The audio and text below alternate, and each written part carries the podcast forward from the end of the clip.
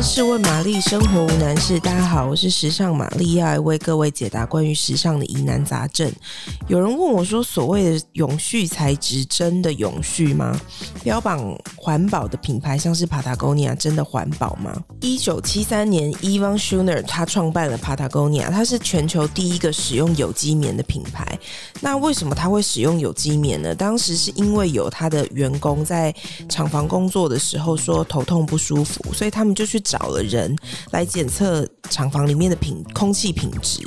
一查之后才发现里面空气里面原来有甲醛的这个成分。为什么会有甲醛呢？是因为棉质的衣服里面其实只有百分之七十是棉花，剩下的都是一些化学材质啊。那它这些化学材质的使用的原因是为了要防止衣服皱掉或是缩水。那在那个时候呢，有机的概念其实还没有发展那么成熟。有机棉占当时全球的棉花产量只有百分之一，但是呢，成本却高出了三倍。全面使用有机棉的这个决策呢，其实当时有让 Patagonia 遇到非常严重的财务危机。但是创办人 Yvon s h u n e r 他还是非常坚持的想要全面采用有机棉。那他的这个政策呢，跟他这个想法，其实之后扭转了全世界有机棉料的供应链。他当时也去影响了像是 Nike 啊、Levi's 啊，还有 Gap 这种国际大厂开始使用有机棉。那第二呢，是 Patagonia，其实在一九八五年的时候就开开始实施了 One Percent for the Planet 的这个政策。这个政策就是它是它叫做地球税，就是它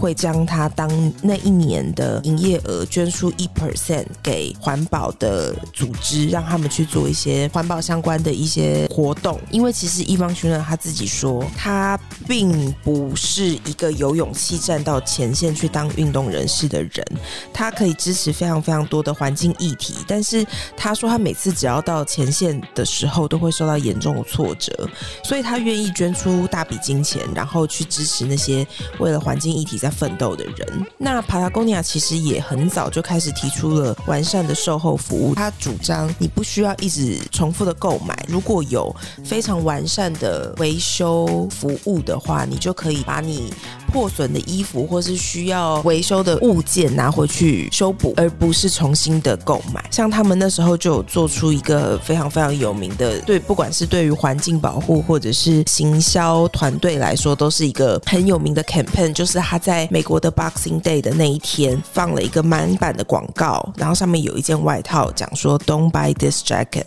他其实就是一直在宣传说，你买一件 Patagonia 的衣服，它是很好的品质，然后很优质的面料以及完善的维修服务，你就不需要消费那么多次。然后呢，它其实呃也帮助非常非常多的品牌，就是虽然他们是在竞争者的不同的立场，但是它其实有帮助非常非常多的品牌去重新研究面料，或是提供他们更多的技术资源，让他们能够做更多让对环境友善的制造方式。呃，在产品品方面，他们其实对于他们的衣料衣物的填充料也是非常的讲究，他们也会推出像是第三方认证那种可以追溯源头的羽绒，像他们并不会特别去把活的动物身上的羽毛，而是在等待那些动物自然死亡之后才去采集他们身上的羽毛。其实现在市面上已经有非常多呃友善环境的纺织品出现，随着科技的进步，其实也有非常非常多品牌在做一些回收布料和重置衣物的技术再升级，或者是透过回收的方式，也可以让废弃物重新有新的价值。但是这些都只是就点的方面来看，确实他们是对环境友善以及使用回收的面料。但是如果你放大来看，其实染料还有化学物质都会造成环境的影响，物流运输也会造成就是很大量的碳足迹。那像是竹子，现在很多人会用竹子来做天然的纺织面料，但其实竹子是非常污染环境的原料之一。纯素皮革或是人工皮草，其实大部分都是由石油所制成的。所以其实大多数这些永续环保，往往都是行销话术。呃身为消费者的我们，其实应该要更有意识的去挑选我们购买的东西，以及去支持有健全配套方案的品牌，而不是说，呃，今天品牌告诉你说这是永续面料，或是我们使用废弃回收物的东西，就相信他们。因为其实你要做一个非常有健全配套方式的品牌，你应该要从设计、制造、物流到销售方面，它都必须要把永续跟循环的这个方呃循。都需要把永续跟循环的概念考量进去，所以与其是去看这些非常艰涩或者是其实漏洞百出的那些环境报告，其实身为消费者的我们可以更多加去思考，说我们是不是过度消费，或是我们是不是真的需要这些东西。根据绿色和平的报告显示，其实台湾每年会丢弃五百二十万件的服装，那里面是有多少？你是你穿过，也许一两次就不会再。穿的衣服，回到一开始的问题是，就是 Patagonia 是不是一个真的环保的品牌？所谓的永续材质真的永续吗？针对这个问题，其实 Patagonia 的创办人伊方逊他自己有针对这个问题做出回答。他说，完全走环保路线的业务或是产品是绝对不可能的。那他自己也有说过，Patagonia 永远没有办法完全的负起社会责任，也没有办法制造出永远。永续不造成破坏的商品，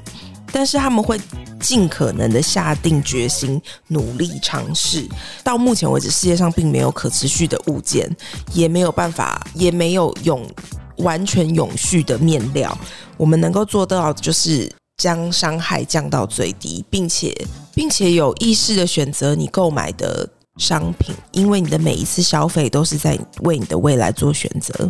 所以综合以上，我做个总结，就是我觉得每个人在购物的时候，其实都可以多想两秒钟，仔细的看一下这件衣服的面料是不是。你可以穿很久的，还是它就是廉价聚酯纤维？然后你也许穿了两季之后，你就不会再穿了，或者是甚至一个月之后，你就会把它丢掉了，然后你也不会再用了。所以还是回到那句我们一直在提倡的观点，就是好好认识自己，仔细的选择你想要买的东西。那今天的节目就到这边，如果喜欢我们的节目，欢迎按赞五颗星。有更多的问题也欢迎留言给我们哦，拜拜。